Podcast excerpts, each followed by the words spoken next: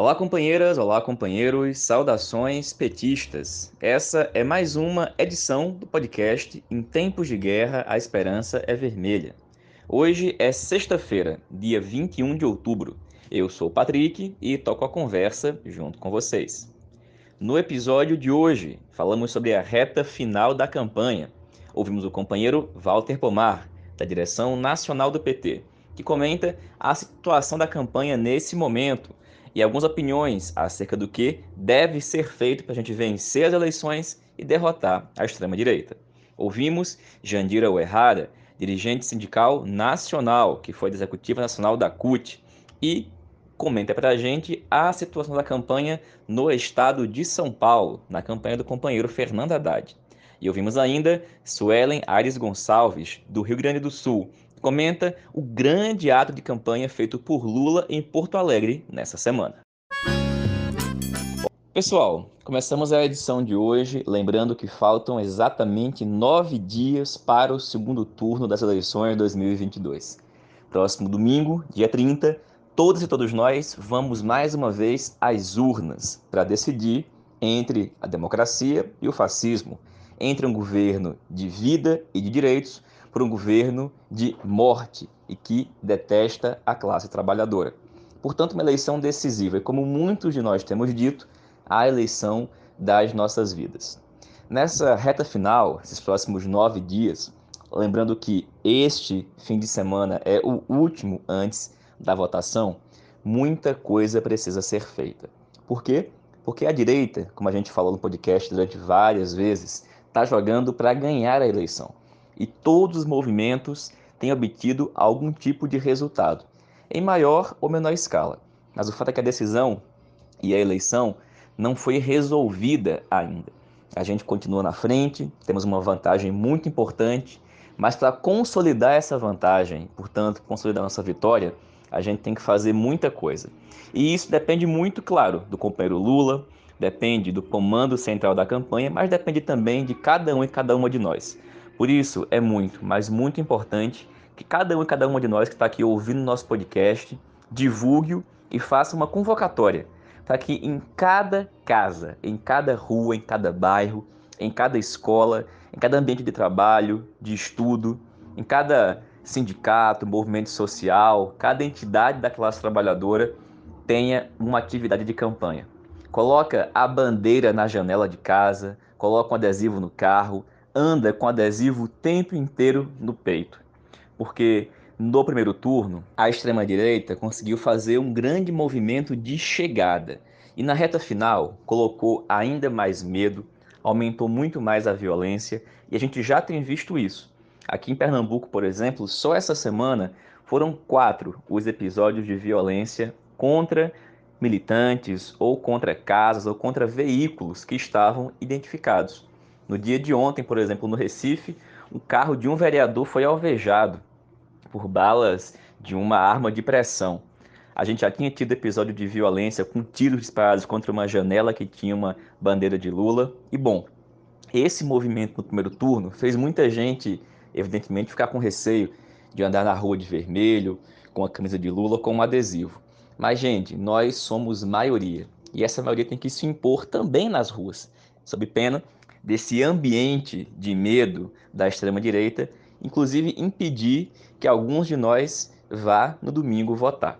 É por isso que a gente convida e convoca todo mundo a colocar a campanha na rua, em especial porque vai ser desse jeito, no dia a dia, conquistando cada um dos votos daqueles indecisos, daqueles que não foram votar, que a gente vai conseguir consolidar a nossa vitória no dia 30 de outubro. E dito isso, vamos ouvir agora o companheiro Walter Pomar, da direção nacional do PT, que fala para a gente da situação da campanha nesse momento e algumas ações que podem ser feitas para consolidar a nossa vitória. Olá, companheiras, olá, companheiros. Olá, Patrick Araújo, de volta ao podcast do Patrick Araújo. Cá estamos nós a nove dias do decisivo dia 30 de outubro. E a grande questão é: quem vai ganhar a eleição presidencial? Lula ou o cavernícola? Lula ou o neofascista? Lula ou o misógino? Lula ou o racista? Lula ou o negacionista? Lula ou o genocida? Lula ou o pedófilo? Quando a gente enumera essas perguntas e olha para as famosas pesquisas, tem muita gente que sente um friozinho na barriga. Afinal, mesmo que as pesquisas estejam corretas, a verdade é que mais de 45% do eleitorado ativo está apoiando um monstro. E se as pesquisas estiverem erradas, ou se as pesquisas, mesmo que corretas, não estiverem captando o que pode ocorrer, como aliás não captaram no primeiro turno, o monstro pode vencer. Pausa, pois o friozinho na barriga agora virou outra coisa. Quando a gente fala isso, há vários tipos de reações. Vamos falar agora de algumas delas. Primeira reação: tem a turma do deixa disso, vamos ganhar, os números garantem.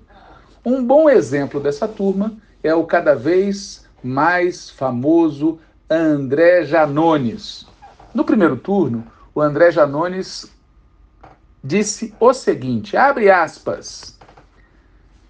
A surra amanhã vai ser muito maior do que as pesquisas mostram. Os institutos não conseguem pegar o movimento de rede das últimas horas e esse ano esse movimento está a nosso favor. Fecha aspas. Isso foi dito na véspera do primeiro turno e nós sabemos muito bem o que aconteceu. Pois bem, e no segundo turno, ele já declarou o que vai ocorrer. Ele disse o seguinte: atenção, atenção. Abre aspas. O crescimento real de Bolsonaro na pesquisa foi de 0,56%. O Datafolha, corretamente, arredonda para cima. Nesse ritmo, Bolsonaro precisaria de mais nove semanas para virar. Dados indicam, sim, uma eleição apertada, mas já passamos os 40 do segundo tempo e segue 2 a 1 para nós. Venceremos. Pois é, como ele, tem muitos economistas e estatísticos, amadores ou não, torturando os números para tentar extrair deles algo impossível: converter pesquisa em votação, converter intenção de voto em voto real. Vejam o caso da última pesquisa Datafolha. Nela, nós aparecemos com 52, o cavernícola com 48. A margem de erro é de 2%. Portanto, é possível que o número real seja 50 a 50. Ademais, o cavernícola vem crescendo lentamente. Alguém disse: nesse ritmo precisaria de nove semanas. É verdade. Mas e se o ritmo dele crescer? Sabe? Aquilo que a gente aprende sobre aceleração ou sobre quantidade virar qualidade. Isso aconteceu no primeiro turno.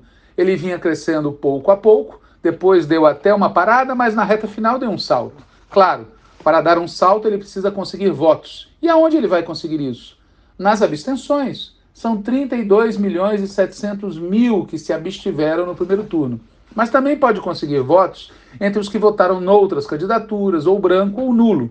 A conclusão deveria ser, ao contrário do que diz o mago Janones, a de que precisamos ampliar a diferença, para ampliar a margem de segurança, para reduzir o risco de sermos ultrapassados na reta final. E para que lutemos para ampliar a diferença, precisamos, antes de mais nada, nos dar conta do risco que corremos e, portanto, da necessidade de nos esforçarmos ao máximo para conseguir mais votos. Portanto, pessoal, recomendação para os próximos dias.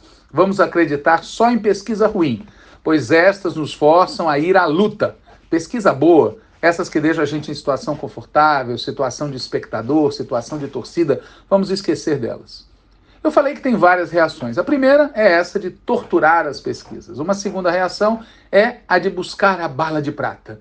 Bala de prata aqui não é a música do Fernando e Sorocaba. Refiro-me à bala de prata que serve para matar certos monstros. Pois bem, tem gente que acha que tem a solução mágica para a reta final. Tem a bala de prata. Antes que alguém diga que isto é impossível, que ninguém entre nós acredita em bala de prata, peço licença para citar novamente o incrível, o inacreditável Janones, o mago das redes, o amado dos carentes de ilusões. Disse o Janones ontem, pessoal, ontem. O Brasil não estava preparado para a live que acabei de fazer no Face. Histórico, a bala de prata. Como vocês veem, existe sim entre nós quem acredita em bala de prata. Aqui vale lembrar que a lista de balas de prata é grande.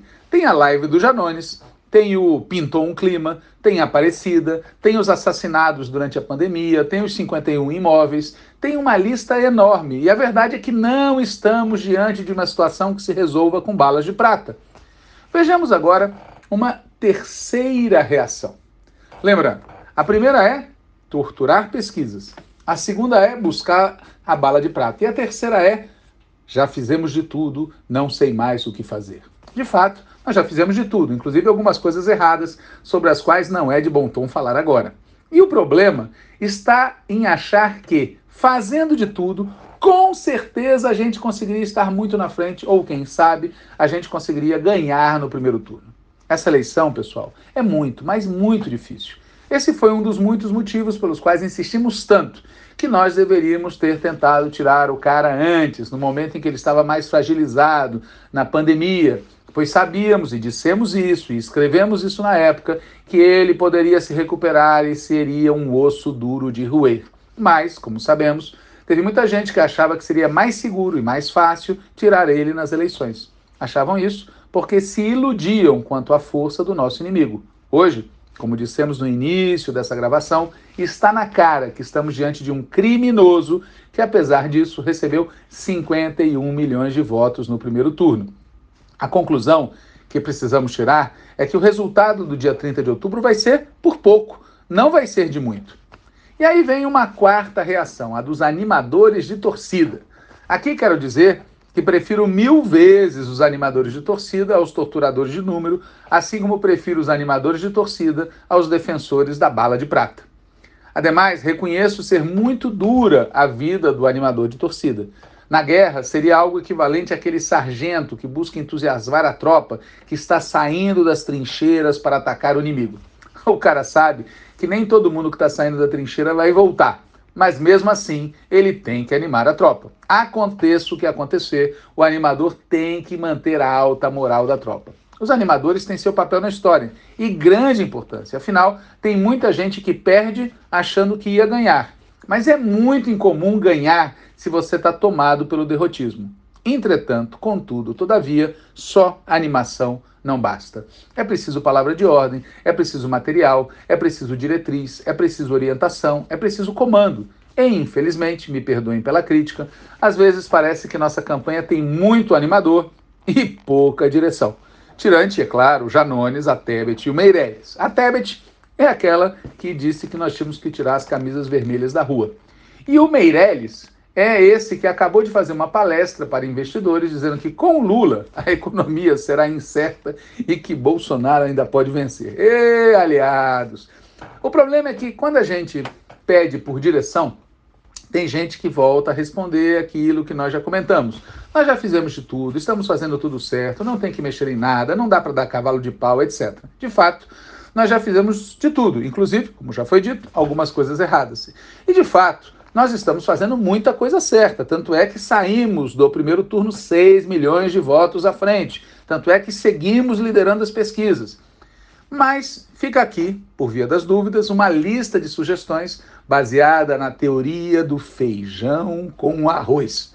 a teoria do feijão com arroz, pessoal, é a seguinte: trata-se da melhor comida do mundo, mas se você errar a quantidade de sal, fofodeu, com perdão da palavra. E o que propomos para essa reta final é dosar o sal. Seguem então nossas sugestões, todas propositalmente óbvias. Primeira sugestão: ampliar a mobilização. Tem que ter visual, tem que ter gente na rua o tempo todo e tem que conversar com as pessoas. Muita gente indecisa está sendo alvo de abordagem pessoal pelo lado de lá, pelas redes sociais, pelo pastor e pelo empresário. Há notícias de que grandes empresas que fazem anúncios e vendas por internet estão sendo veículo disfarçado para propaganda bolsonarista. E há denúncias de centenas, talvez milhares de empresas que estão reunindo os trabalhadores para fazer pressão. Nós temos que contra-atacar de várias formas, e uma delas é buscar fazer conversas corpo a corpo. Alguém sempre lembra, quando a gente fala disso, das duplas de Mormons, dos vendedores do Sentinela e equivalentes que vão de casa em casa. Segunda sugestão, esta para a direção da campanha convocar para a semana final uma atividade nacional simultânea, em que Lula esteja numa cidade, mas fale através das redes para comícios reunidos em todas as cidades do país. é preciso fazer uma espécie de abraço nacional, uma atividade nacional, um momento de celebração pelo futuro do nosso país. Terceira sugestão, também para as direções de campanha em cada cidade. Convocar reuniões para organizar em detalhe a reta final e o dia da eleição, inclusive para que não se repita o ocorrido no primeiro turno. Não dá para ter carros e bandeiras do lado de lá circulando à vontade o nosso povo numa espécie de clandestinidade visual. O eleitor nosso precisa chegar e ver que não está só, precisa ver que nós somos a maioria. E nessa organização da reta final, é preciso prever o plano B para os casos em que a direita vai tentar sabotar o transporte e a votação. Vejam, eles já sabem onde é que nós somos maioria. Está fácil, portanto, para eles identificar onde sabotar. Quarta sugestão, essa para todos e todas. Nessa reta final, acentuar a defesa da pauta do povo, dos interesses dos pobres contra os ricos, da classe trabalhadora contra a elite. Pedindo desculpas para os nossos aliados, mas quem pode vencer esta eleição é a identidade de classe entre Lula e a maioria do nosso povo. Quinta sugestão, também para todos e todas, em todas as atividades da reta final, enfatizar as medidas favoráveis aos que recebem mais de dois salários mínimos por mês. Por razões perfeitamente conhecidas que acontecem aqui e também em outros países do mundo, um setor da classe trabalhadora vota com a extrema-direita. Nós temos que buscar o voto destes trabalhadores. Sexta sugestão, também para todo mundo, incluir em nosso discurso, com muito mais ênfase do que foi feito até agora, a defesa do futuro que queremos para o Brasil. Não basta falar do legado, não basta falar das propostas, tem que falar do futuro. Contrapor o Brasil que queremos ao Brasil que eles estão condestruindo. Sétima sugestão, essa para nosso companheiro Lula mudar a atitude no último debate de TV. Falar para o povo, não para o cavernícola. E, naquilo que é cabível, fazer essa alteração também nos programas de rádio e TV da reta final. Por último, mas não menos importante, uma oitava sugestão. Essa para o alto comando da campanha. É preciso dizer, sem meias palavras, que nós estamos correndo alto risco. Podemos vencer e vamos vencer se formos com tudo para cima se colocarmos no centro a defesa da pauta do povo e se contarmos, além da nossa maravilhosa militância e além dos indispensáveis animadores de torcida, se contarmos também com um comando coletivo que atue como Estado maior. E lembrando, se tudo correr bem, se vencermos nas ruas, ainda vai ser preciso garantir a vitória, garantir a posse e governar. O melhor, portanto, como sempre, ainda está por vir. E como diziam os originais do samba, nunca tenha medo do seu inimigo. Também nunca ande de cabeça baixa e bem danado, pois nem tudo que cai do céu é sagrado e que amanhã um lindo dia vai nascer. Lula, presidente. Valeu, Walter. Obrigado, companheiro. E, gente, vamos ouvir agora também a companheira Jandira Uerrara. A Jandira é da Executiva Nacional da CUT, foi licenciada para concorrer ao cargo de deputada estadual pelo PT em São Paulo, foi muito bem votada, e ela comenta hoje para a gente a situação da campanha lá em São Paulo. As pesquisas indicam que o Haddad está crescendo, pode virar e vencer as eleições. Bom, é sobre essa situação que a gente escuta agora a companheira Jandiro Errara. Oi, Patrick e ouvintes do podcast Em Tempos de Guerra, Esperança é Vermelha. Bom, sobre a situação aqui em São Paulo, acho que é importante a gente ressaltar a importância né, que o Sudeste, São Paulo, Rio e Minas Gerais especialmente, é, tem na disputa que nós travamos com a direita e extrema-direita nessas eleições. É aqui em São Paulo que o bolsonarismo pretende arrancar a votação que lhes falta em outros lugares, especialmente no Nordeste. E tudo isso dá à eleição paulista um papel muito importante. E mais uma vez, as debilidades político-organizativas do PT em São Paulo estão aí para quem quiser ver. Mas isso a gente vai tratar depois do segundo turno, seja qual for o resultado dessas eleições. Né? Até lá, é força total nas ruas para derrotarmos a extrema-direita, o neoliberalismo e abrir os caminhos para a reconstrução e a transformação do Brasil e de São Paulo. Bom, nós sempre colocamos que uma das nossas principais missões no estado de São Paulo é derrotar os tucanos no seu ninho. e interrompeu o ciclo de governos paulistas neoliberais que serviram de modelo para a expansão das políticas privatizantes e de redução do Estado em todo o país.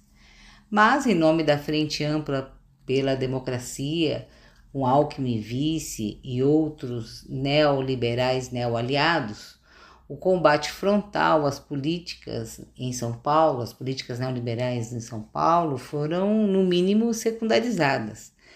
E no primeiro turno prevaleceram as campanhas proporcionais, com pouca visibilidade das campanhas de Lula e do Haddad. As pesquisas da véspera da eleição davam uma grande margem para o Haddad, e os resultados eleitorais dos institutos foram para muito além da margem de erro, né? variando entre menos 6 a menos 12. Somente um dos institutos de pesquisa ficou dentro da margem de erro de 10%. E o resultado foi o bolsonarista Tarcísio com 42,32%, o Haddad em segundo com 35,7% e o governador Rodrigo Garcia, do PSDB, com 18,4%. O primeiro turno é, confirmou o fortalecimento do bolsonarismo em São Paulo.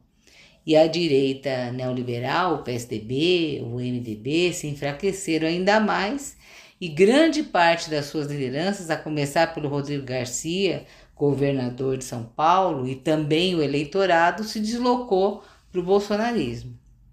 Bom, a crença nas pesquisas como se fossem eleição feita, né? as contenções da política de alianças ou as contenções que a política de alianças provocaram né, no nosso embate contra o neoliberalismo em São Paulo e a falta também de direção coletiva levaram um primeiro turno de jogar parado, muito truncado e isso facilitou a vida do bolsonarista Tarcísio. Esse Tarcísio, o candidato do Inominável, foi literalmente importado da corja bolsonarista carioca. Inclusive reza a lenda que o genocida teria em algum momento dito que o tal Tarcísio tinha a cara de paulista, né? Bom, foi um ministro de infraestrutura medíocre, obscuro, e ao mesmo tempo pouco afeito aos, aos holofotes, né? É, frente aos, aos terrivelmente incompetentes como o Pazuello, a, desatinada pervertida da Damares, os incendiadores de floresta, os destruidores de aposentadoria e da economia, né, os mercadores da educação, né, frente a esses, o medíocre Tarcísio ficou ali, né, em segundo plano. E acabou tendo a medida certa para ser o cara e a cara de Bolsonaro em São Paulo, né? Ele é ligado aos grandes empresários da segurança privada, como Bolsonaro é ex-capitão do exército, comunga das mesmas ideias moralistas, né, fundamentalistas, é um privatista contumaz, e também, como não poderia deixar de ser, tem vários rastros aí, né? É, em obras sem licitação, inclusive com empresas sob investigação da Polícia Federal, né?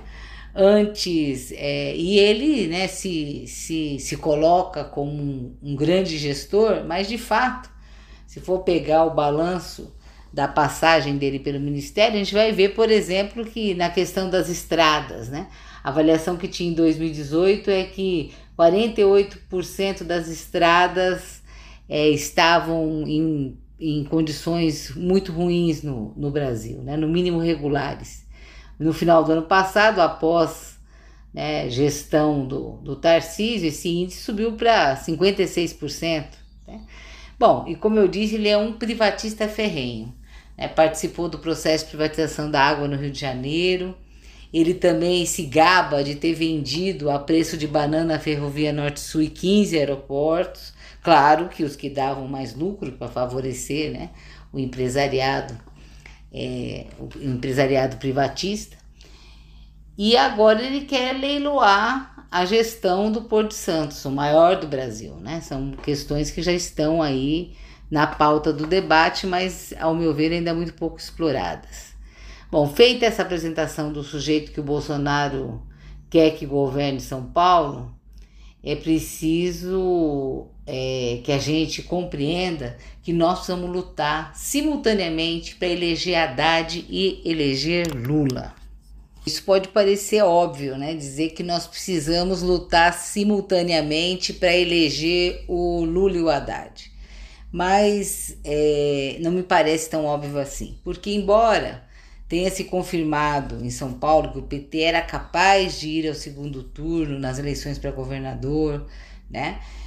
Mas é, o fato de termos chegado em segundo lugar e que a, e a votação ter sido muito abaixo da prevista, ou pelo menos a prevista nas tais pesquisas, isso gerou em setores da nossa base a, a ideia que não é possível mais vencer a disputa para governador.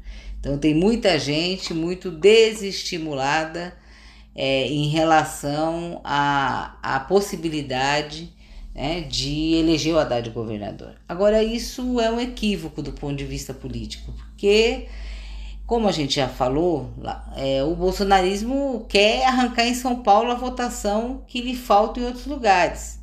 E lutar para eleger o Lula ajuda a eleger o Haddad. E lutar para eleger o Haddad ajuda a eleger o Lula. Secundarizar a disputa com o Tarcísio favorece o Bolsonaro. Acho que isso a gente precisa ter em mente para que nesses próximos 10 dias a gente coloque muito gás na campanha Lula Haddad aqui em São Paulo. É fácil virar esse jogo? É claro que não é, né? É possível? É possível. Aliás, é bom que se diga que nada é impossível nessa eleição. Né? Bom, na nossa opinião, o que, que a gente precisa fazer? A gente precisa priorizar o que de fato interessa ao povo, né? que é a apresentação das propostas de geração de emprego e renda, falar do aumento, da proposta de aumento do piso paulista para R$ 1.580 imediatamente, falar da defesa da saúde da educação, do compromisso integral com o SUS, com atendimento médico, com atendimento hospitalar público, gratuito, universal, do compromisso integral com as redes públicas de ensino em todos os níveis, né? falar da revogação do confisco da, da, dos aposentados em São Paulo. E é preciso também atacar as privatizações e os desmontes feitos pelo PSDB, por João Dória, por Rodrigo Garcia e comprometer-se claramente com medidas que revertam a destruição que eles promoveram na área ambiental da pesquisa. Isso exige que o Haddad anuncie muito claramente compromissos em revogar as concessões de parques estaduais, revogar a extinção e a fusão de três institutos estaduais de pesquisa, o Florestal, o Geológico e o da Botânica, barrar a venda da, da Sabesp e o leilão do Porto de Santos, ter posição muito clara em relação a essas questões. A disputa está apertada, mas nós temos 10 dias para virar o jogo e São Paulo é muito importante. Precisamos acelerar a mobilização da nossa militância, tomar a campanha nas nossas mãos, ir para as periferias, conversar com as mulheres, com as juventudes, com a classe trabalhadora. Nós precisamos apontar para um futuro de igualdade, de solidariedade, de fraternidade. É possível vencer em São Paulo e contribuir decisivamente para a vitória do Lula no Brasil. Vamos à luta, 10 dias para nossa vitória. Valeu, Jandira. Obrigado, companheiro. E mais uma vez, parabéns pela linda campanha e pela ótima votação. E, gente, vamos ouvir agora a companheira Sueli Aires Gonçalves, do Rio Grande do Sul. É que teve ato lá em Porto Alegre, um grande ato, assim como todos que estão ocorrendo do país inteiro, com a presença do presidente Lula. E é sobre esse ato que a gente vai ouvir agora a companheira Sueli. Olá, ouvintes do podcast Em Tempos de Guerra Esperança Vermelha. Aqui quem vos fala é Suelen Gonçalves, militante do Partido dos Trabalhadores e das Trabalhadoras do Estado do Rio Grande do Sul. eu gostaria de trazer alguma, algumas contribuições em relação ao nosso ato, o ato de campanha, campanha Lula em Porto Alegre, na nossa capital, no dia 19 de outubro de 2022. Foi um ato no meio da semana, numa quarta-feira, um ato organizado, então, pela nossa, a nossa federação e os aliados, na capital dos gaúchos, tendo um percurso uh, bem significativo do ponto de vista histórico, pensando um trajeto até a Praça da Matriz. Esse ato basicamente percorreu o centro histórico de Porto Alegre, um ato que certamente mobilizou mais de 50 mil pessoas, que deu início então no Largo dos Açorianos, na Praça dos Açorianos, deu sequência na Avenida Borges de Medeiros, avenida essa, uh, com quatro vias, mais o canteiro central, e todo esse espaço foi tomado pela militância do Partido dos Trabalhadores, dos demais partidos da federação e também dos aliados. Tivemos durante o percurso uma, uma importante e significativa também manifestação de apoio à nossa candidatura nas sacadas, nas ruas. Nós identificávamos bandeiras dos partidos, lenços vermelhos, algo que simbolizasse então a nossa candidatura à campanha do companheiro Lula, massivamente durante todo o percurso no Centro Histórico. Nós tivemos esses bons sinais, manifestações dos trabalhadores e das trabalhadoras nos prédios da região. Gostaria de salientar uma cena, uma cena que eu fiquei bastante emocionada de ver os, as trabalhadoras do Capitólio, que é o espaço de cultura da cidade de Porto Alegre. As trabalhadoras tomaram então a sacada desse espaço e eles estavam fazendo a sua manifestação em apoio à candidatura do companheiro Lula. E durante esse percurso, então, fizemos ao longo do centro, chegando então até a praça da matriz, um local um simbólico também, a praça que os três poderes estão ali colocados, o poder executivo, né, o Palácio Piratini, o poder legislativo, a Assembleia Legislativa do Estado do Rio Grande do Sul e o Poder Judiciário também compondo essa quadra e essa praça foi literalmente tomada pelo campo de esquerda, pelos partidos aliados, pelos movimentos sociais e populares uma atividade massiva, com uma mobilização majoritariamente da região metropolitana, mas também tivemos caravanas de inúmeros municípios do estado que se articularam para chegar até Porto Alegre. Então, pensar que essa mobilização foi muito importante. Salientar que Porto Alegre, capital do Rio Grande do Sul, tivemos uma votação importante na campanha Lula. Nós percebemos que tivemos uma onda vermelha, literalmente, em Porto Alegre, após a passagem de Lula no primeiro turno, no dia 16 de setembro, que foi um ato massivo no centro de Porto Alegre também. Uh, no Lago Glênio Pérez, e ali, a partir daquele momento, nós tivemos uma mobilização muito importante em toda a capital, em todos os territórios, nos bairros, nas periferias, nas zonais de Porto Alegre e essa mobilização e articulação uh, deu a vitória ao companheiro Lula na capital. E aí eu acredito que temos alguns passos para o próximo período. Primeiro, que nós possamos manter este nível de articulação, de mobilização em Porto Alegre, que nós possamos vencer com o companheiro Lula no segundo turno na capital dos gaúchos e das gaúchas e que essa mobilização e articulação ganhe também a região metropolitana e todo o estado do Rio Grande do Sul nessa reta final. E para isso, acredito que seria bem importante a gente ter uma convocação nacional de um ato nacional e esse ato de reta final possa dar energia e vigor para a nossa militância com a certeza da vitória do companheiro Lula no dia 30 de outubro de 2022. Então seria essa uma breve avaliação, foi um ato massivo importante, representativo. Tomamos as ruas de Porto Alegre, certamente tomaremos as ruas da, da região metropolitana, que precisamos avançar e vencer, e obviamente que essa energia e essa mobilização se irradie para os quatro cantos do Rio Grande do Sul, que o nosso Pampa possa respirar energia, possa respirar esperança e que possamos contribuir na vitória de Luiz Inácio Lula da Silva. Seria isso, companheiros e companheiras do podcast. Até breve, até a vitória. Valeu, Suelen. Obrigado, companheira. E pessoal, essa foi mais uma edição do podcast Em Tempos de Guerra, a Esperança é Vermelha. Como vocês sabem, um programa com edições toda segunda e sexta-feira. A gente se reencontra aqui na próxima segunda. Saudações petistas. Fora Bolsonaro, gente. Esse fim de semana, muita, mais muita campanha. Vamos vencer a eleição juntos e vamos juntos nessa reta final. Até mais.